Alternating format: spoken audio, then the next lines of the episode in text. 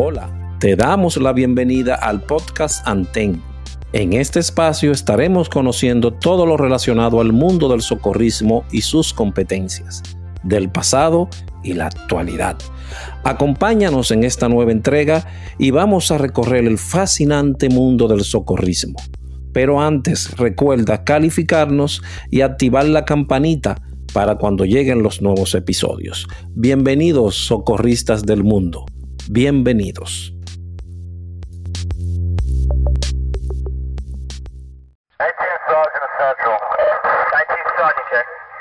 Buenos días, estaciones. A partir de este momento y hasta mañana estará con ustedes su hermano y operador 51. Cada estación llamada en el momento, repórteme su zona de responsabilidad. ¿Cómo está su situación climatológica? Estación 1, estación 1, reporte su zona de responsabilidad. De igual forma, estación 2, estación 3, de igual la estación 4 y estación 5.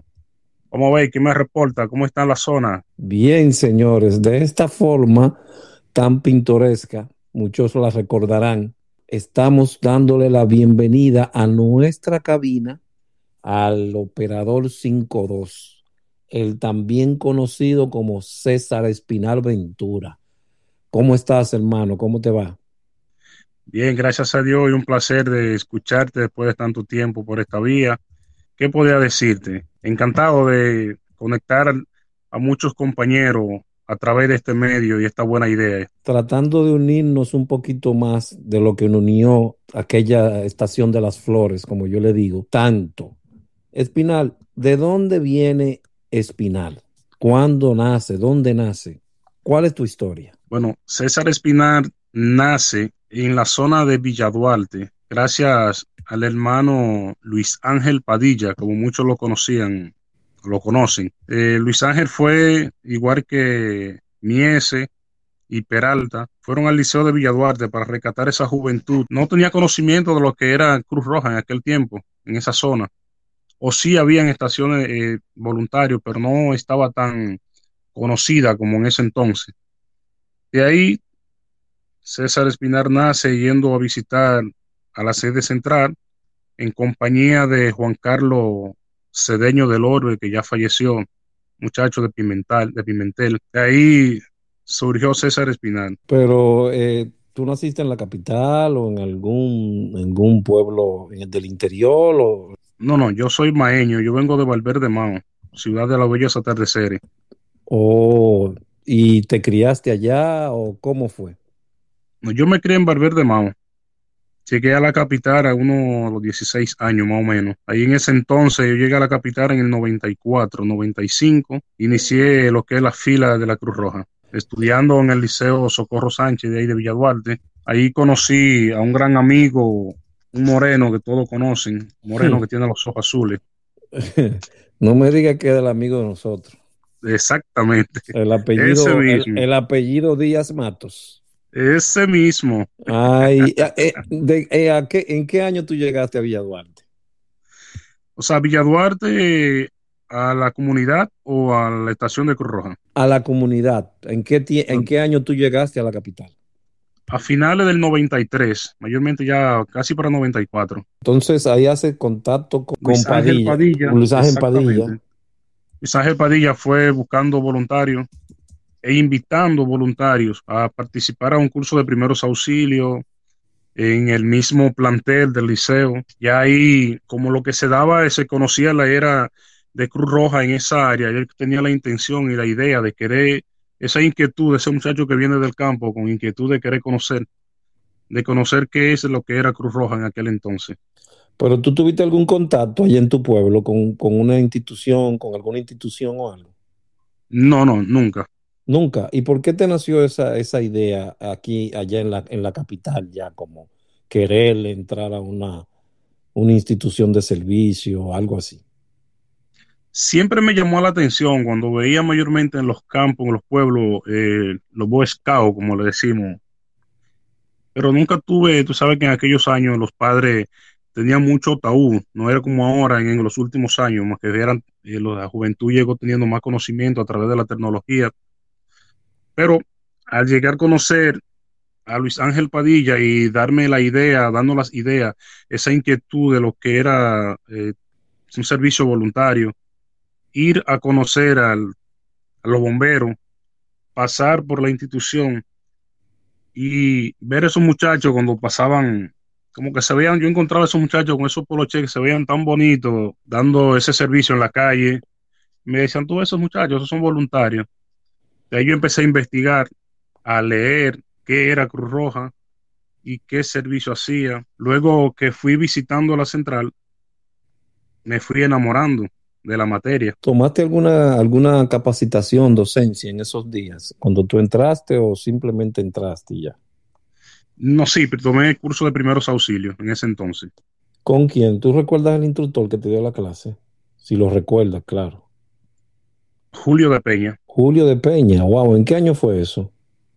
Sí, yo conocí a Julio de Peña, o sea, mayormente eh, estaba Julio de Peña y había otra, otro instructor, no lo recuerdo ahora. Sería el monitor. Sería el monitor.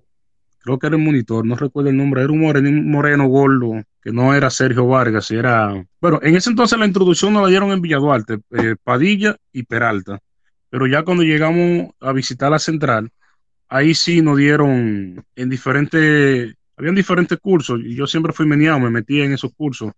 Tanto Julio de Peña, tanto Alejandro Valverde Podestá. ¿Dónde ustedes se reunían allá en Villa Duarte? Porque podríamos decir que fueron como a, la estación o a la... Sí, en ese entonces eh, Villa Duarte en sí no tenía un local, nos reuníamos en el liceo, ahí en la escuela Socorro Sánchez. En la escuela Socorro Sánchez. ¿Quiénes estaban ahí contigo, si tú recuerdas alguno de esas personas que estaban ahí? En ese entonces estaba Rubén Díaz, y la negrura. Había, había, un muchacho que le llamaban Luis, no recuerdo el apellido, que más nunca supe de él. Ve acá, entonces ahí estaba también Kennedy Reynoso, tú lo llegaste a conocer, ¿verdad? No, a Kennedy Reynoso yo lo vine conociendo ya en la central. Ok, pero él no pertenecía a esa, a ese, a esa unidad. Porque en Villa Duarte había como un comité mayormente viejo de juventud. Eh, o había anterior un comité de socorro de Villa Duarte donde pertenecía Alexi Mieses, creo que Alexi Domínguez también estaba. sí, sí, Alexi Domínguez yo creo que pertenecía ahí también. Exactamente, pero ya ese comité, como algunos habían integrado a la unidad de recate de aquel entonces, como que se fueron perdiendo y se fue quedando la zona de Villa Duarte sola. Ok. La inquietud de Padilla querer recatar nuevamente. Ok. ¿Quién era el director de, ese, de esa unidad? En ese entonces, cuando yo fui, entré era Padilla. Era Padilla. Oh, yo no sabía que Padilla era. Oh. Sí, después en ese entonces fue cambiando.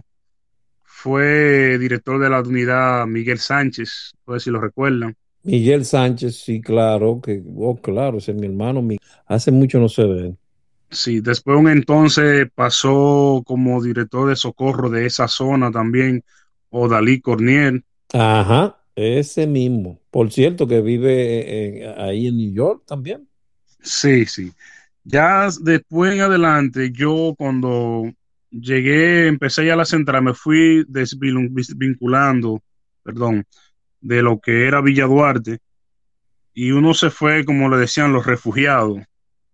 Ahí fue que me empecé a enamorar de la de comunicaciones. Perfecto, pero, ok, ¿Qué tiempo duraste en la unidad de allá de Villaduarte?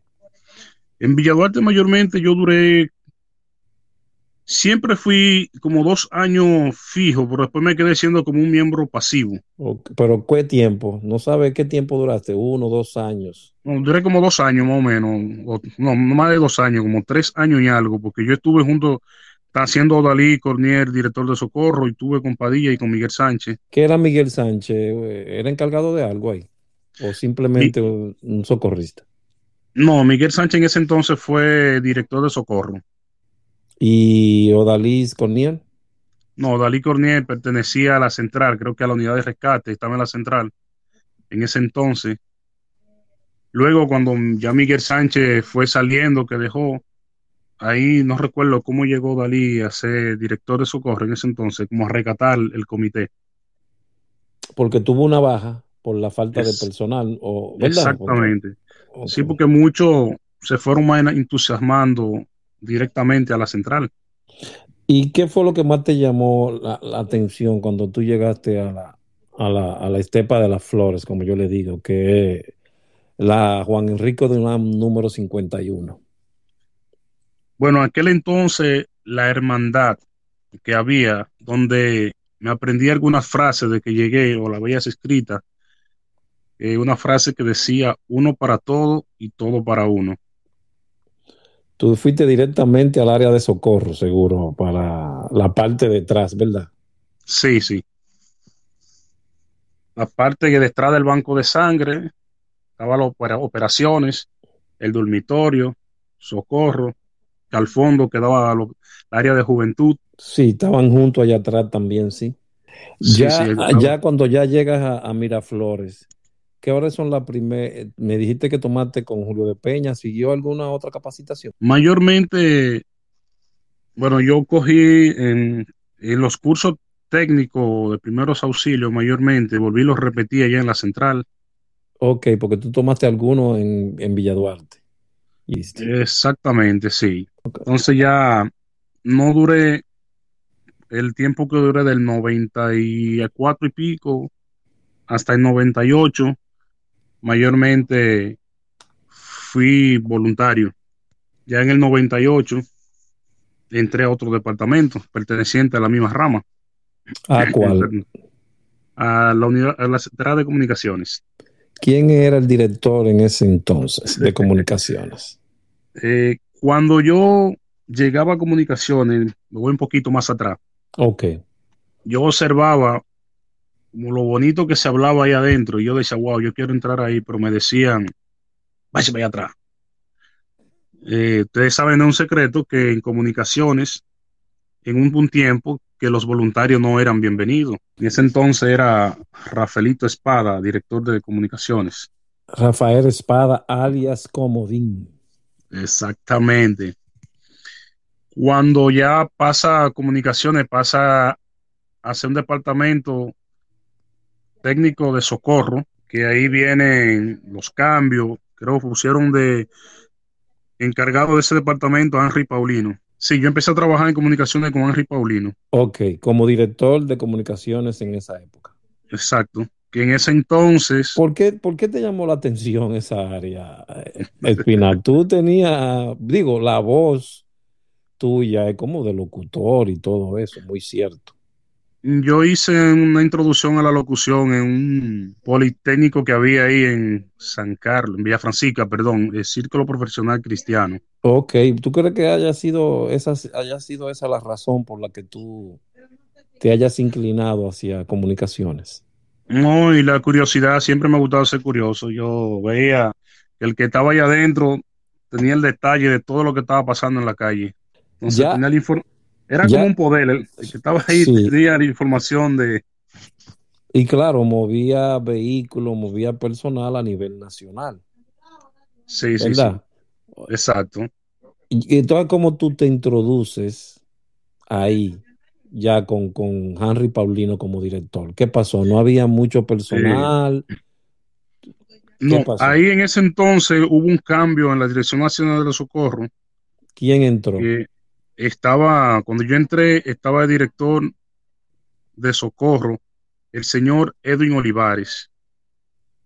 En Edwin. ese entonces ponen a Miguel de la Rosa. Ok. Miguel de la Rosa, como ya Henry eran amigos, se conocía, ya él sabía el trabajo de Henry a través de JM Comunicaciones.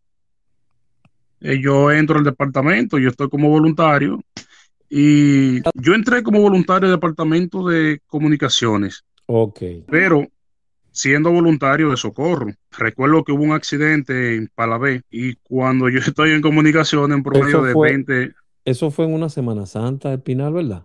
Sí, sí, fue una Semana Santa. Había como 20 haitianos. era- Que fue en un camión, un camión volteo. Exactamente. Yo estuve, en ese- exactamente. yo estuve en esa emergencia, Espinal, ahora que tú me la recuerdas. Ah, yo, Que se usó el banco de sangre, ¿recuerdas? ahí se usó el banco de sangre, se usó el Alfa 24. O sea, Un Alfa 24 era una unidad que no tenía sirena. sí, sí, me recuerdo de esa. Entonces. Ahí tú estabas como voluntario. Esa en semana, comunicaciones. Esa Semana pero, Santa es como la Semana Santa del 95, algo así, creo. Algo así. Tenía la adrenalina de también querer estar en la calle. Yo le digo a Miguel de la Rosa que llega el, el comandante, ¿usted cree que me puedo ir en esa emergencia? Que hay una unidad pero no tiene personal. Váyase. Entonces, allá, ¿qué, qué pasó? ¿Qué hiciste?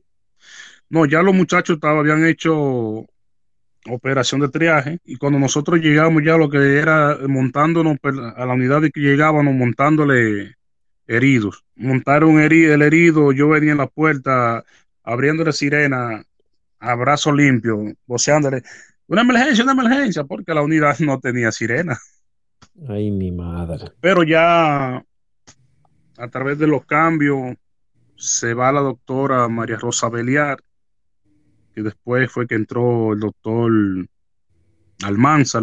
Cuando ya entra el doctor Almanzar, ya las cosas se van a estar poniendo bonitas, porque yo era voluntario, pero ya ahí me nombran en el departamento. En el departamento de comunicaciones. De comunicaciones. ¿Cuánto habían contigo ahí?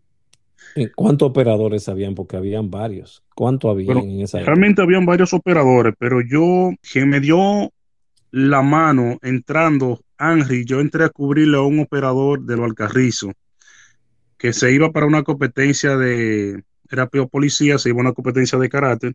Ajá. Pero resultó que en ese entonces, en esa misma semana, se fue para Boston, Gary Encarnación. Sí, Gary. Como vieron que el muchachito de Villa Duarte estaba resolviendo, le dieron la oportunidad. En ese entonces estábamos, yo trabajé con Odalí Cornier como operador.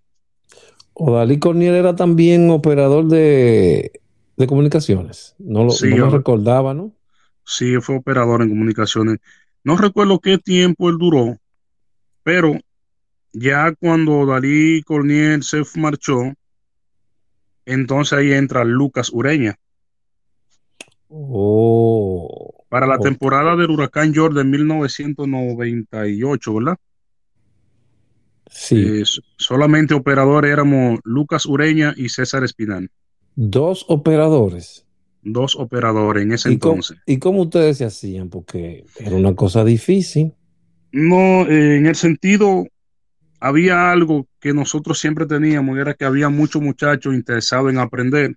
Y como había muchachos que tenían el deseo y había mucho personal que siempre tenían esa intuición de aprender, ellos siempre iban y nos daban la mano, como las cosas estaban, Luca amanecía, a veces tenía que irse, entraba un muchacho en lo que yo llegaba, o quizás yo estaba por ahí, pero teníamos 24 horas. 24 horas de Cada uno. servicio. ¿Y cuánto, servicio. ¿Y cuánto libre? Bueno, en ese en esos tiempos del huracán George mayormente era un día libre, porque más éramos dos fijos. Ay, Dios mío. Ya más en lo adelante sí entró un muchacho que era operador en la defensa civil y al él conocer a Henry Paulino llegó a Cruz Roja. Y ahí nos fuimos acomodando porque entonces ahí le llamaban, o le llaman, perdón, Manuel Ruiz de Andrade, no sé quiénes lo recuerdan. Sierra 45 o para el sur profundo.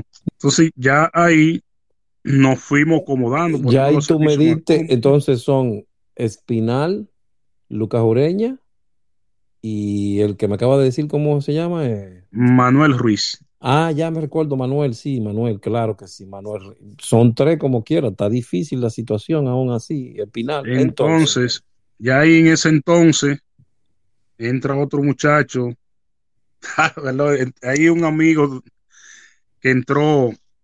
Él tenía el deseo de entrar a comunicaciones, pero no tenía, le llamaban Tevenín. ay, ay, ay, ay, ay, sí, sí, te vení, te vení. A Tevenín quisieron darle la oportunidad, pero él no tenía esa adrenalina que se necesitaba. No era fácil tener tres teléfonos, los dos radios. Sí, porque esa parte no la hemos tocado, es decir, ahí llegaban las, la, se enviaban las llamadas de emergencia, ¿no era? ¿Cómo era Espinal? Mayormente cuando ocurrió un accidente en la calle, una emergencia, de la índole que fuera, un incendio 1070, como decíamos, Ajá. entraba a la oficina de comunicaciones. Después de nosotros depurar esa emergencia, entonces le dábamos la voz de alerta al personal de socorro para enviar esa unidad a ese lugar. Se hacía la llamada de rectificación, ¿no verdad? También. Eh, sí, cuando una persona llamaba se le preguntaban los puntos cercanos, un número de teléfono, qué había cerca. Eh, antes de nosotros despachar la unidad, confirmábamos con esa persona, pero ya cuando enviábamos la unidad, hacíamos la llamada de lugar a la policía o a los bomberos para tener más seguridad de la emergencia. Estamos, estamos diciendo que eso era lo que conocen como 911 ahora mismo. Exactamente. ese cuartico allí de comunicaciones en la, en la estepa de las flores. Sí, sí, mayormente en ese entonces habían pocas unidades, pero había gran personal. Recuerda, ¿Recuerda cuántas había? Un número aproximado. aproximado, aproximado, habían que funcionaban así para la emergencia los fines de semana, habían tres unidades, o por no decir dos y media. ¿Por qué dos y media? Pero estaba el Alfa 12, que era la que todo el mundo quería, pero siempre se quedaba. No, el Alfa 12 era un cajón grande. Ah, sí, ya recuerdo, sí. Ahora, eso, consumía mucho combustible, según yo. La Nissan, la Nissan Patrol vinieron ya entrando en el, después del 98, después del huracán John. Sí, sí, ya recuerdo, ya recuerdo. Pero ahí mayormente estaban, que eran dos unidades, que era una GMC y la Alfa 12. Después llegó un minibusito que le pusimos la Alfa 23. Sí, esa era la Alfa 23, llegó nueva esa también, que eran unos minibuses que fueron transformados, sí, me recuerdo. Sí, exactamente. Después de entrar ante Benín, que no dio, Miguel vio que no dio la talla, entonces llegó un muchacho de San Cristóbal. Pero, Carlos ¿cómo, Pérez. ¿cómo no dio la talla? Eh, cuando hablaba, hablaba mal. No, él de hablar eh, podía desempeñarse hay gente que se apretaba en el momento de recibir una llamada de emergencia. Porque tú sabes cómo tú sabes cómo la gente llama, que la gente, mayormente te venía nunca fue de operaciones, mayormente fue un muchacho de, que no era lo de él, lo de él no las operaciones. Entiendo, entiendo. Era más cámara, como decía el refrán. ya, ok, tienen tres, tres operadores. Bueno, no contándote Benín, que eran cuatro, pero está bien que. No, exacto, sí. Ahí llegamos en cuatro. Aunque más adelante fueron saliendo algunos, entrando otros y así por el estilo. ¿Cuándo entran o cuándo comienza a hablarse de operadores voluntarios o algo así? Pero mayormente, después que yo entro a comunicaciones, siempre los operadores voluntarios existieron en el departamento, pero mayormente el departamento cuando era oficina técnica, mayormente trabajaba con los operadores voluntarios, llámese los radioaficionados. Eso fue con, con espadas, sí, hubo muchos, Radio, muchos radioaficionados. Ya mayormente en la gestión de Miguel de la Rosa, y no recuerdo quién era que estaba como jefe de operaciones ahí, si era... Eh, entonces empieza Henry Paulino eh, a dar cursos de capacitación de, de, comunicaciones. Mayormente eh, ese curso se dio, no recuerdo el año ahora mismo, en Jarabacoa. Sí, recuerdo ese curso que fue con un manual nuevo que él hizo. Exactamente. Ahí en la oficina de comunicación a través de Socorro, los mismos muchachos de Socorro empieza a dársele participación que no se le daba, a dejarlo que ellos se instruyeran. Henry abre, como quien dice, el departamento de Socorro un poquito más y deja que la que el personal de socorro entre. Sí, porque aquel eh, entonces era de Dirección Nacional de Comunicación, en ese entonces viene siendo Oficina Técnica de Dirección General de Socorro y Comunicaciones. Okay. De hecho, que ya en ese entonces ahí comunicaciones pasó a socorro. Sí, sí, sí, bajo la bajo el esquema, eh, bajo el escalafón de socorro, exacto. Exactamente ya cuando se le empieza a dar la oportunidad a muchos muchachos que tienen el deseo de querer conocer, llámese José Solano. ¿Quién más? Ahí entró como voluntario Pinedo. Pinedo, ¿cuál es el nombre de Pinedo? José Porque- Pinedo. José Pinedo, sí. ¿Quién más? Sí, hay un muchacho de Alcarrizo que creo que falleció, le llamaban Norberto, eh, Roberto Esteve, el Chulo. Es alias el Chulo. ¿Quién Sí, es el más? Chulo, eh, como voluntario. Como voluntario. algunos- Algunos muchachos de la UNEN en aquel entonces, ¿Quién? que Que tú recuerdes. eh, creo que el- no recuerdo si Laura Sosa, eh, pero yo iba porque se interesaban mayormente, porque de ahí salían con la información de saber que hay un accidente, hay una emergencia. César Camaño. O ellos pasaban a, escuchar y también asistían. No, eh, se interesaban en querer, eh, no solamente para escuchar, sino para, como ellos sabían de la materia y de medicina, y muchos de ellos iban para interactuar, Oh. ayudar, y salían con la información, se desempeñaban. Eh, Utilizaban los radios también, se Sí, comunicaban. se le daba la, se le daba la oportunidad, porque ellos a veces, cuando estaban en la emergencia, eh, muchas veces por tan concentrados, quizás eh, no sabían desempeñarse por el radio.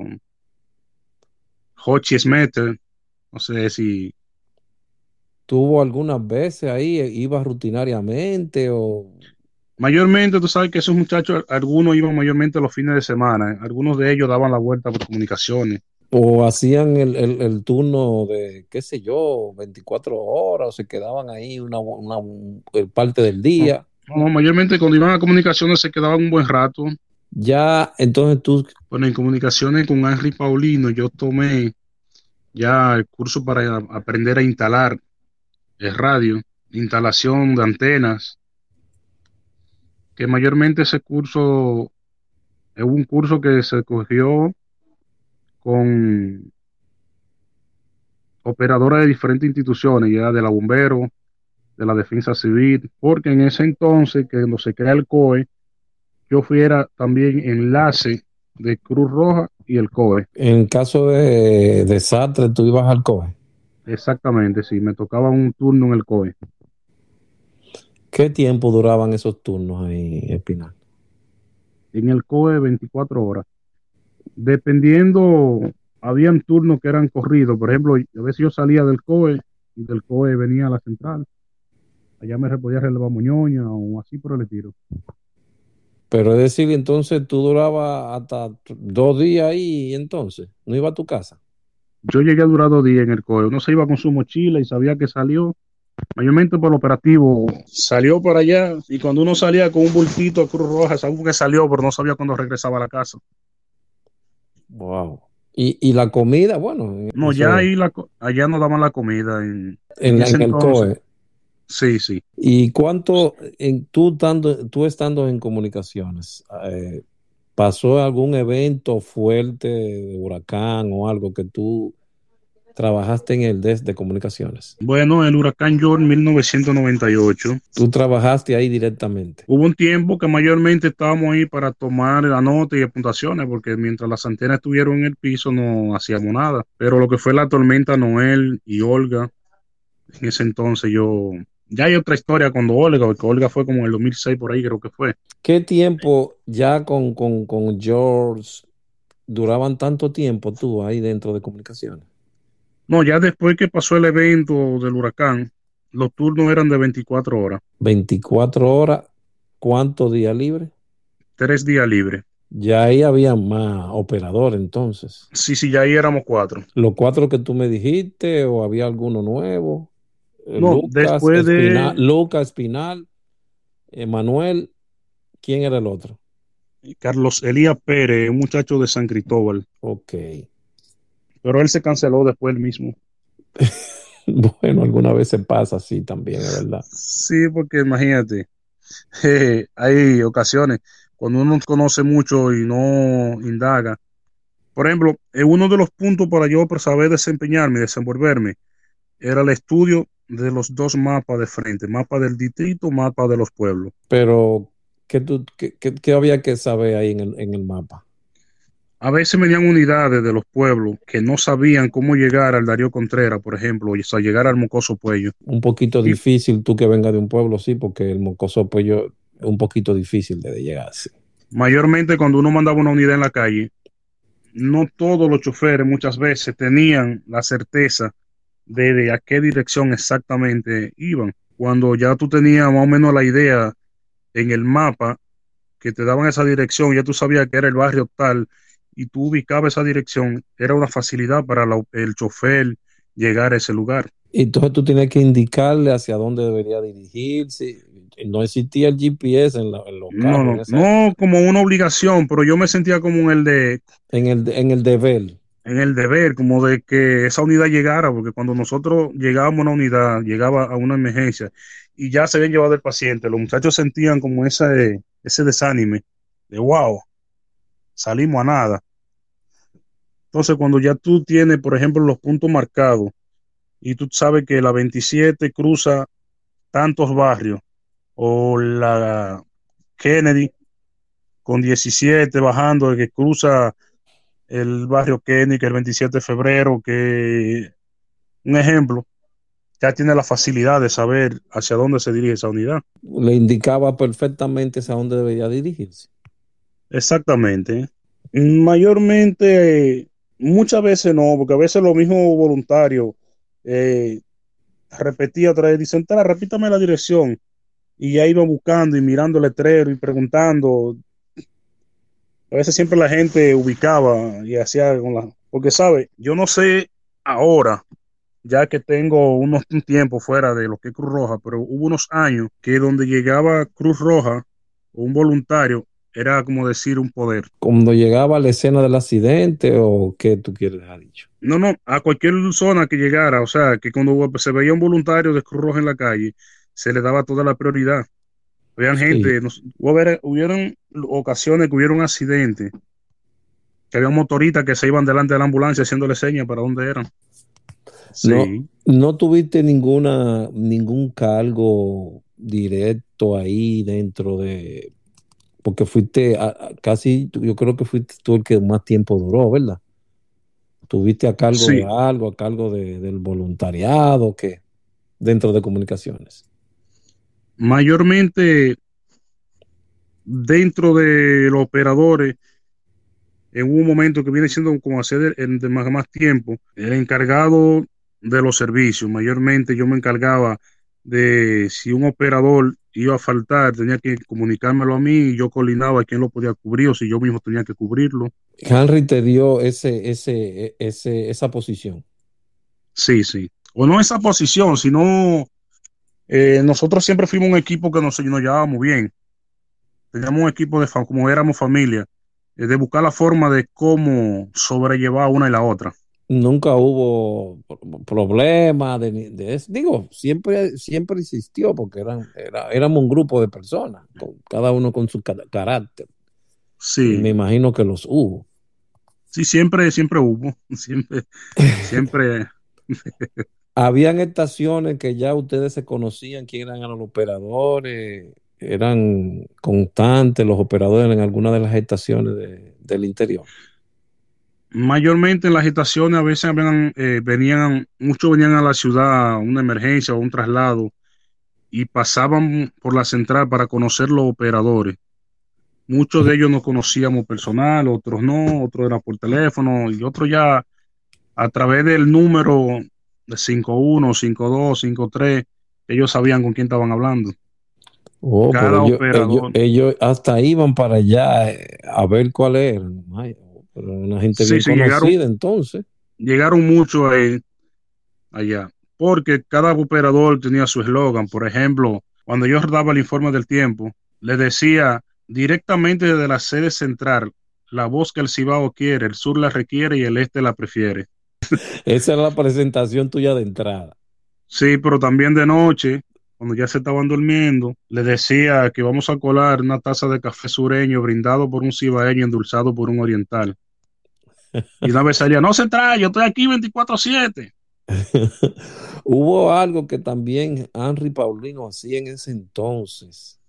¿Tú te acuerdas? Que era como, como una capacitación por la radio. Yo no sé si tú recuerdas. ¿Te recuerdas de eso? Ah, sí, sí, sí, mayormente. ¿Cómo era? ¿Qué, qué era lo que hacía Henry? Que no me recuerdo. Él se inventó algo que, que era de noche, por cierto, que lo hacían. ¿Cómo, cómo era? ¿Qué, ¿Qué era lo que hacían? Que no me recuerdo bien. Eh, Henry a veces me llamaba por teléfono y me decía, Espinal, eh, deje de centrar la estación tal, y monitorearla por teléfono, encargada. Yo llamaba, por ejemplo, estación 1, Santiago, usted va a ser la encargada, usted va a funcionar como la central en estos momentos. Se hacía eso, pero había otra, una pregunta que él decía para que se ganaran algo. no, recuerdo, no recuerdo ahora mismo, pero sí, Henry siempre tenía como alguna actividad por la radio para que se mantuvieran atentos a ella, ¿verdad? Sí, así siempre tenía un juego y algo por el estilo.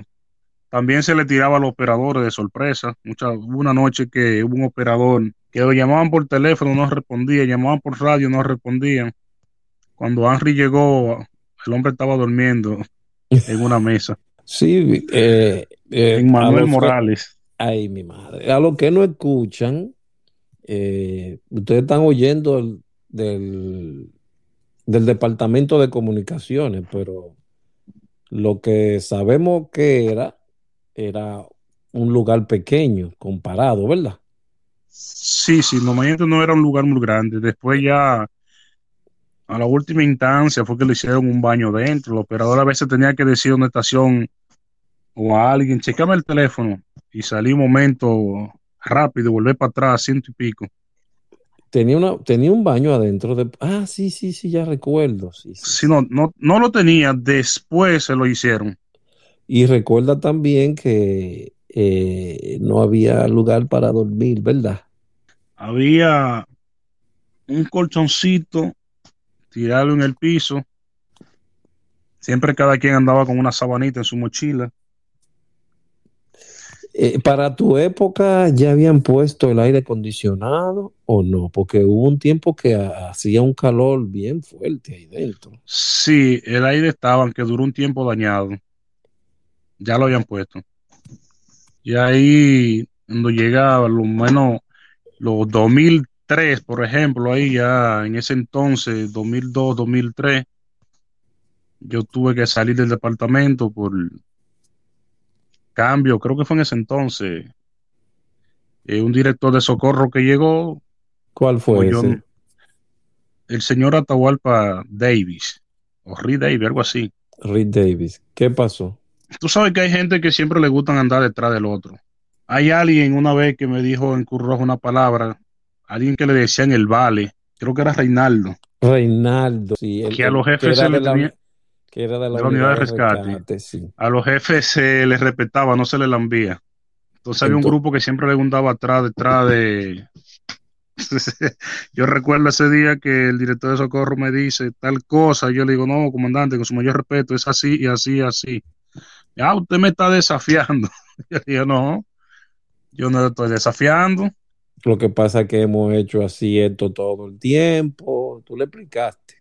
Exacto, pero el hombre no se quedó ahí, él se mandó a las varias de, departamentos de recursos humanos y le mandan a buscar. ¿Quién, estaba, ¿quién estaba de directora de, ese, de esa época? Ya en ese entonces estaba la doctora Ligia Lerú. Ya las cosas ahí habían empezado a cambiar de diferente manera, a otros ritmos. Bueno, antes de eso, yo entré a comunicación en el 98. Hasta el 2003 estamos hablando de que un promedio de cinco años. Aunque yo salí en el 2003 y ya en el 2004 volví a entrar nuevamente. ¿Con, quién entraste ahí?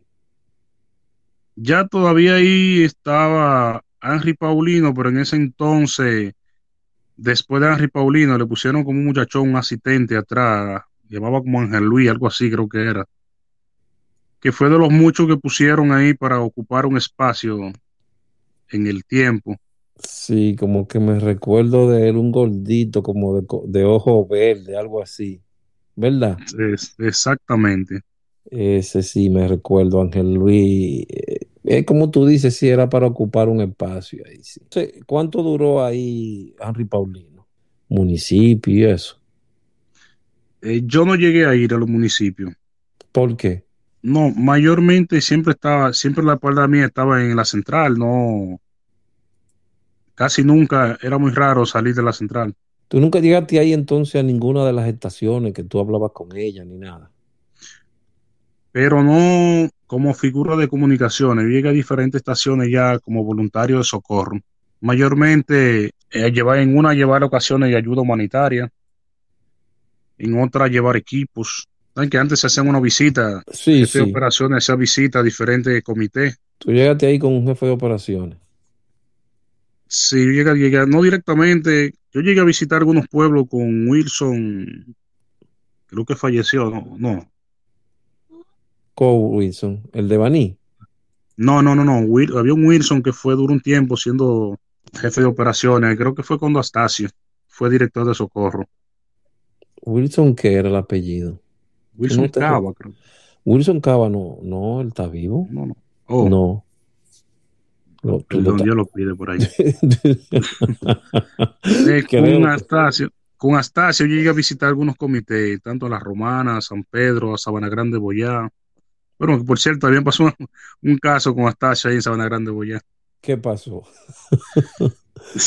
Porque con, Son cosas con- Belial tiene muchas historias. Bueno, eh, Belial ve unos militares uniformados tomando en un parque para la tormenta Noel y Olga. Ajá. Yo creo que oí ese cuento, pero dilo, dilo, dilo. Y él va a decirle que miren que no pueden estar ahí tomando, que ¿quién es el jefe de ustedes? Cuando viene un chamaquito blanquito, bonito, donde algunos 20 o 30 años. Eh, mucho gusto, primer teniente fulano de tal. Lo que usted necesite, dígame. Si necesita un helicóptero mañana a las 6 de la mañana lo tiene aquí. Tipo era cuarto baño. El hombre no encontró qué decir. No, está bien, estamos aquí, comando, estamos en la zona. El chamaco le dijo que él era el encargado de las operaciones que se iban a llevar a cabo en esa zona de Sabana Grande de Boyá. Ay, mi madre. Entonces, ¿qué pasó? Lo del chavo, el rabito entre las piernas y busca un rincón. Lo que no podíamos estar éramos nosotros porque andábamos un certificado de Cruz Roja. Ay, mi madre. Ay, mi madre.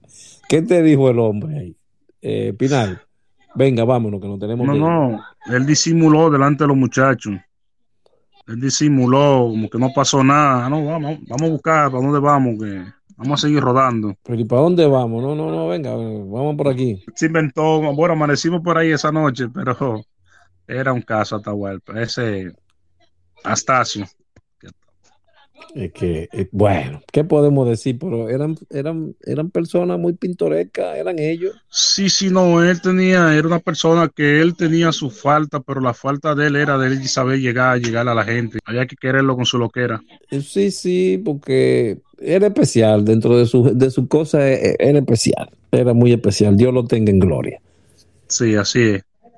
Espinal, eh, ya ahí fuiste a varios pueblos, conociste dentro de la institución, ¿hasta qué fecha, época, año llegó Espinal dentro de comunicaciones?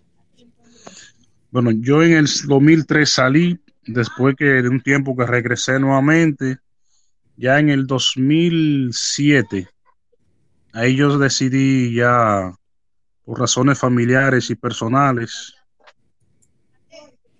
abandonar ya lo que era ¿Por qué? Roja. ¿Por qué? Habían algunos problemitas familiares, estaba dedicando más tiempo a la institución que mayormente a la familia, que a la casa. De igual forma, habían algunos planteamientos dentro de la institución que no estaban funcionando ya como era de igual. O sea, habían en ese entonces, vulgarmente hablando, mucho maltrato al voluntariado. Se empezó a llegar diferentes personales de San Cristóbal a la sede central a ocupar posiciones y puestos que muchos muchachos que tenían la capacidad no lo veían, entonces imagínate. Ustedes se sintieron, ustedes se sintieron así en esa época, Y sin porque esa fue la oleada san cristobalense con la llegada de No, pero mayormente los sacristobalenses, ellos sabían, mayormente con la capital, ellos no tenían, sino la manada de, perdón, de Gustavo Lara, ese, ese grupo. Ok, ok, tú estás hablando de ese otro, ok, te entiendo. te- Sí, porque cuando José Manuel Marete llegó, que él llegó con su gente, una lógica. Yo estoy seguro que a ti te ponen en un lugar y tú vas a llamar a la gente que tú conoces que sabe que te va a desempeñar. Sí, eh, entiendo. Otto no se queda. Fulgencio no se queda. Un ejemplo, vamos a decirlo así. Exacto. Gente que tú sabes que no me van a resolver. Eso fue lo que JM hizo. Pero allí se empezó a sacar voluntariado y a poner empleados en diferentes lugares que en verdad gente que ni siquiera sabían, que nunca en su vida habían pasado porque era lo que era, que era Cruz Roja. ¿Tú sentiste entonces que ese no era como el lugar donde tú anteriormente habías llegado y como que la mística y la, la energía como que había cambiado mucho? Eso fue lo que sentiste. Empezó a cambiar todo, pues. ¿En qué, ¿En qué sentido tú puedes explicarle a la persona para que tengan una idea, digo yo? mayormente cuando se dividió el distrito, el distrito entonces se creó que había una central de radio solamente para el distrito. o sea, había una sola central, pero había un radio que era para el distrito y un radio para el nacional. Entonces, ¿qué, atendía la, la, la del distrito? No, no, el mismo operador que estaba atendía todo. ¿Y por qué la dividieron así, Espinal? Para darle más facilidad a descargo a la frecuencia nacional que estaba instalada en Constanza, la decisión de instalar un repetidor en la colonia en San Cristóbal, en Cambita. Sí, sí, recuerdo que siempre había un problema con ese repetidor que habían que subir a cada rato para allá arriba. Exactamente, ahí empezaron a llegar personalidades a comunicaciones que como que no tenían el... Y realmente cuando tú te sientes incómodo en un lugar, trata de buscar la forma de, ¿verdad? De salir, porque ya se ve que no es lo mismo, no se está trabajando igual. Aunque habían los equipos, pero no había el personal. Del tiempo que tú entraste al tiempo que tú estás diciendo, ¿qué tanto personal tú veías? Bueno, e, era muy diferente porque ¿qué cantidad de personas estaban ahí, en, en, ahí mismo en la institución dentro, a después a la llegada de, lo, de, las, de las otras personas. Por ejemplo, un sábado cualquiera que tú tuvieras de, de servicio, ¿cuántas personas tú veías? En los tiempos que tú entraste. los servicios se dividían. No, no, estoy diciendo, es decir, en los tiempos que tú entraste, tú sabes que siempre habían algunas actividades, que el curso, que entrenamiento. ¿Qué cantidad de personas tú veías en esa época? No, no, muchísima. Y después, ¿qué cantidad tú veías ya con la, cuando llegaron las otras personas? Llegó a haber ocasiones que yo llamaba a una ambulancia, habían pocos voluntarios para salir. Quizás los mismos voluntarios que salieron en la de ahora tenían que volver a salir en la misma emergencia. Padre. Fue un cambio radical entonces. Claro. Un cambio del cielo a la tierra. Porque ustedes también en cierta medida había cierta entretención en el sentido de que los muchachos algunas veces decidían ir a comunicaciones, a tocar, a poner la mano a la radio, a hablar con ustedes. Usted sentía como quien dice solo ahí otra vez. No, no, claro, ya no era lo mismo, el personal no era el mismo personal, esa armonía que había ya era diferente. ¿Tú encuentras que todo eso cambió? Sí, sí, todo eso fue cambiando porque realmente en aquel entonces hasta en los pueblos, en los comités, se sentían abandonados porque tú escuchas las expresiones del, del que está en comunicación, escucha el desahogo de las estaciones. Yo entiendo. Espinal, ¿cómo te sientes por tu paso por ahí, bueno, realmente Las Flores fue una etapa bonita. No me puedo quejar. A pesar de... Llegué ahí, hice varios amistades, una familia, no amistades, una familia, porque de los que nos conocemos de aquel entonces, de aquella etapa, no nos conocemos, no nos llevamos como amigos, sino siempre hemos conseguido como que es una familia. Y esa hermandad de familia se mantiene y se, se guarda. Se ha mantenido aún tú habiendo salido del país, se te ha llamado inmediatamente y mi hermano, usted está por aquí, hay una hermandad cierta, ¿verdad? Sí, sí, sí. Si se te diera la, si se te diera la oportunidad de repetir, tú hubieses repetido en tu vida ese, No, no me arrepiento de esa historia. Es una historia que abrió puertas de una forma u otra. ¿Por qué tú dices que abrió puertas? Por la razón de que hay conocimientos que uno adquiere que se quedan. Como la parte de la radio. Parte de radio, esa comunicación con diferentes personales, diferentes de otros lugares que están haciendo lo mismo que tú haces. Por ejemplo, yo ayer estuve hablando con una persona que pertenece al cuerpo de bomberos de aquí, eh, de habla español. Yo cuando yo le comenté que yo pertenecía a Cruz Roja, wow, Cruz Roja, sí, yo, Cruz Roja, México. O sea, él pertenecía a la Cruz Roja de México. Sí, hay cierta conexión, no solamente con, con, la, con la dominicana, sino esto es una gran familia a nivel universal. Exactamente, entonces eso mayormente es una escuela, porque a través de que tú te llevas la hermandad de mucha gente que pasó por ahí, que tú conociste ahí, cuando te ven otro lado, eh, te llevan por dentro. Por ejemplo, hay gente de Sánchez, que yo lo llamo, y me tratan con esa algarabía y con esa si aún yo estuviese en la fila. Sánchez, la gente de Samaná, un gran saludo, hermanos míos, que conozco al presidente Carela, al director de socorro, ¿cómo que se llama Espinal? en aquel entonces era Benigno Cordero, decían negro, no sé ahora. Es negro, sigue siendo negro, sigue siendo negro.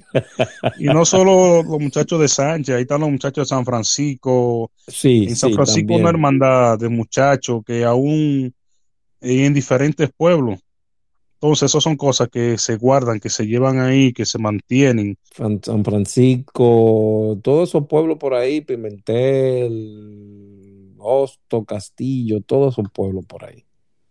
Ahí hay grandes historias. Yo, yo, lo sé. ¿Sabe que eh, murió Juan Carlos Cedeño del Orbe, un gran muchacho que entró en aquel entonces a Villa Duarte? Él era de Pimentel. Sí, eh, él sufrió de un cáncer. Ok. ¿Cómo era que se llamaba?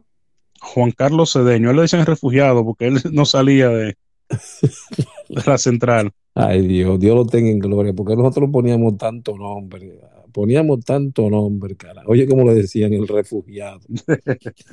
sí, entonces, bueno, lamentablemente nunca tuve. Por cierto, donde amanecimos allá, fue en un hotel que era de una familia de Juan Carlos Ureña. Juan Carlos Ureña, me sale ese nombre. De Herrera. está aquí también, vive en, sí, ya yo sé cuál es, ya yo sé cuál es, Juan Carlos Ureña, sí, sí, me recuerdo de él. En final, si no te lo habían dicho, yo por este medio, casi siempre lo hago, le doy un gran espaldarazo y unas gracias y un bien hecho, buen trabajo y un agradecimiento, porque ya que nadie nos lo da, nosotros tenemos que dárnoslos. Porque ahí, en ese lugar, por eso quise especificar, si ustedes supieran lo que era comunicación en esa época, eh, ellos no estaban cómodos. No estaban cómodos y tenían dos teléfonos que sonaban a cualquier hora y radios. Entonces cuando ya habían estaba la radio de la, del distrito, porque entonces también dividieron por zona, eran como tres radios, ¿no verdad, Espinal? Había un radio, había un radio que se comunicaba directamente con el COE. Uno del COE. Entonces, uno radio del distrito. Y uno del distrito y uno para la red nacional. Para la red nacional. Eran tres radios y dos había un radio, había un 11 metros ahí, pero mayormente casi nadie. Yo me ponía a apoyarlo muchas veces. Sí, pero estamos hablando de tres radios y dos teléfonos. Sí. Que entonces ustedes no dormían.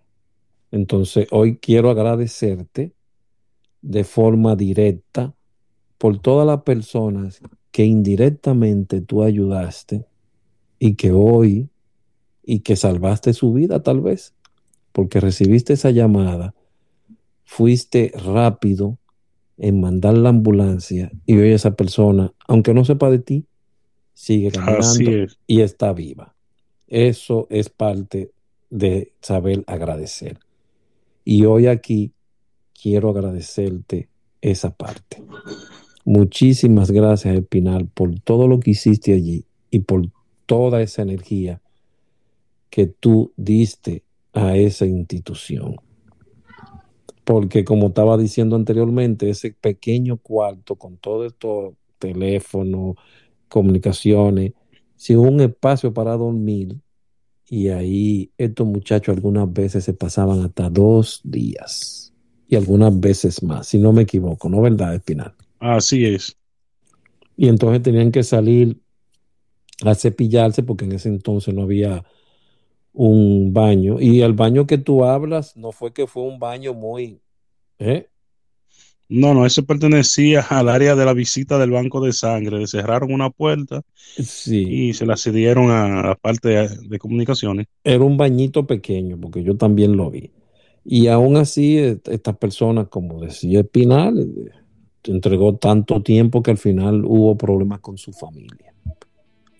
Pero, como él lo dijo, si volviera, si se me diera la oportunidad de repetirlo, yo creo que lo haría de nuevo. Ese es el tipo de personas que había en esa época. Muchísimas Sí, gracias, porque- Espinal. Ok, el nombre lo dice, todo en una sola palabra, el poder de la humanidad. Exacto. ¿Tienes alguna palabra que decir al final, Espinal, que tú quieras expresar, decirle a las personas, a esta juventud de ahora, que vean ejemplos de cosas que pasan la gente? No, generalmente dice un viejo refrán que desde los trompezones se levantan la cabeza y de las pullas se aprende. ¿Qué puedo decir? Dar las gracias a los muchachos que están escuchando esta entrevista, a Otto que me dio, me dio el dato porque no lo tenía. Y esa juventud que está por ahí, si tiene la oportunidad de ayudar, de acercarse, de buscar la forma, porque eso de una forma u otra les resta y les sirve para toda la vida. Con una simple ayuda que usted a una persona, esa persona fácilmente le devuelve esa ayuda sin usted estarle esperando a un familiar. Dándole las buenas noches y las gracias una vez más al Dream Santiago y a toda la comunidad que escucha eh, directamente. Esta noche le vamos a brindar una taza de café sureño brindado por un cibaeño endulzado por un oriental, su hermano y amigo Espinal.